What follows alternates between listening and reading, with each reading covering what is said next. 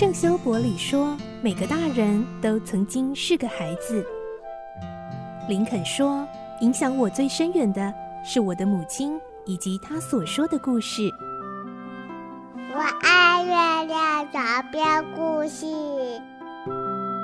晚安，月亮床边故事。小青姐姐邀请每一位大孩子、小孩子一起听故事，不管多忙，也要和你一起听故事。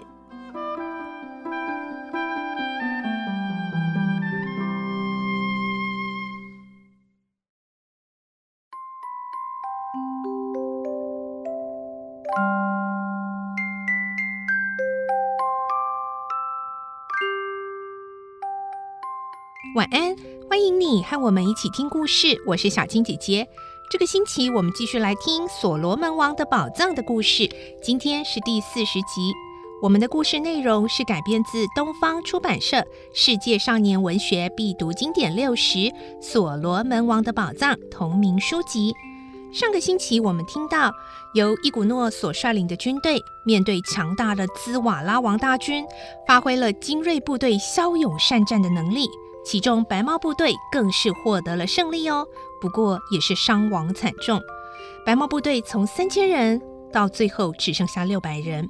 今天我们会听到兹瓦拉大军再次发动了第三波的攻击，伊古诺他们能获得最后的胜利吗？来听今天的故事，《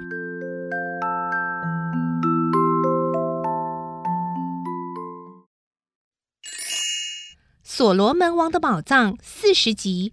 全军覆没。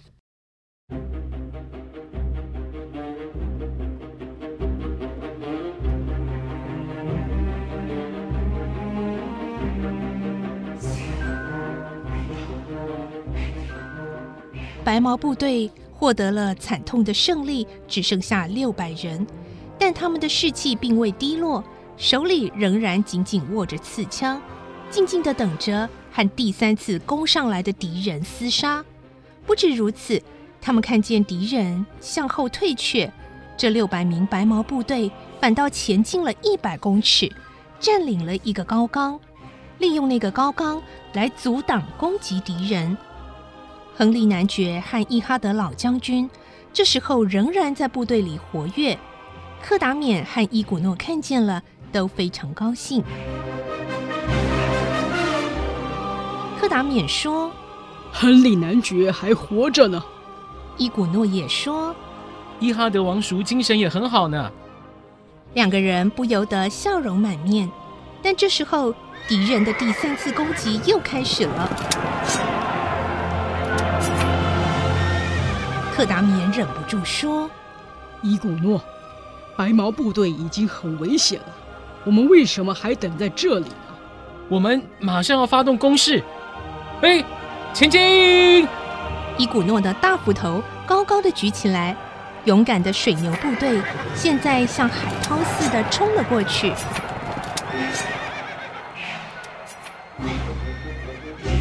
双方的主力部队立刻交手了，战斗非常激烈，死伤凄惨，令人难以形容。伊古诺和克达缅厮杀得非常凶狠。伊哈德将军也冷静沉着，指挥得宜。在双方激战之中，他好像一个阅兵式的指挥官，很稳定的命令、调动部队，鼓励士兵们作战。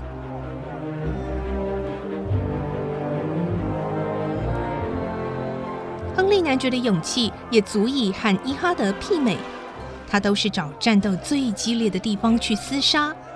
他手中的大斧头杀死了无数的敌人，头上戴的黑鸵鸟毛也被敌人砍飞了。他披散着金黄色的头发，手里握着盾牌和斧头，身上溅满了鲜血。这时候，敌人部队忽然走出来一个彪形大汉，原来是兹瓦拉。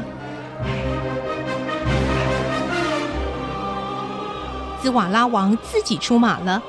他身上穿着钢链边的护身甲，手里拿着大斧头和盾牌，直奔向亨利男爵而来。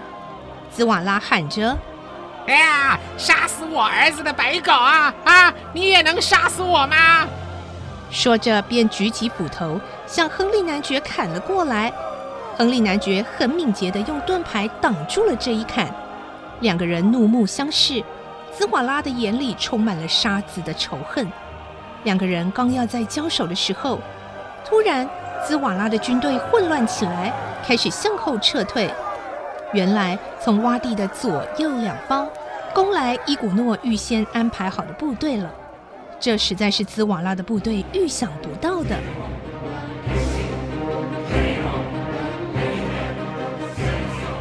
兹瓦拉的军队中了伊古诺的计谋，他们只集中全力去和白毛、水牛两个部队作战，根本没有注意到侧面会受到攻击。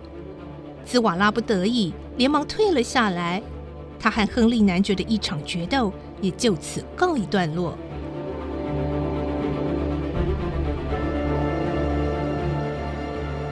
不到五分钟，兹瓦拉的部队好像退了潮的海水一样退了下去。伊古诺军趁机追赶，大举杀敌。等敌人完全退去了以后，伊古诺立刻把部队集中起来。这片洼地的战斗实在激烈，死尸遍地。绿色的草地都被染红了，白毛部队现在只剩下九十三人。伊哈德老将军向这些士兵说：“各位弟兄，辛苦了！呃，各位为白毛部队带来了无上光荣，今天的事迹一定会永远流传。哎，谢谢大家。”伊哈德老将军的这番话，使战场上疲倦的士兵们得到莫大的安慰。伊哈德又向亨利男爵说：“像你这样勇敢的人，我一生中还是第一次见到啊！你真是一位伟大的英雄啊！”亨利男爵默默无言的笑了一下，他的意思好像是说：“你也是位稀有的名将。”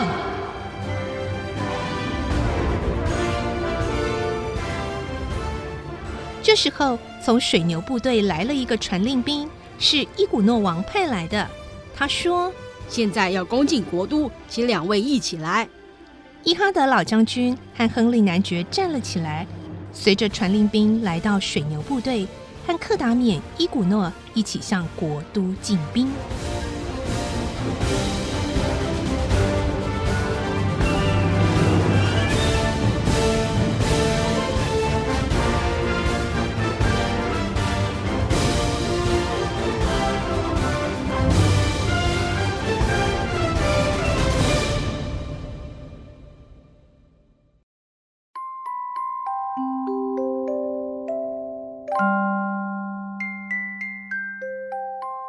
在今天的故事当中，我们听到这场激战呐、好像还没有分出最后的胜负哎。虽然这个兹瓦拉和这个亨利男爵的决斗暂告一段落，但是最后到底会怎样呢？明天再继续来听所罗门王宝藏的故事喽。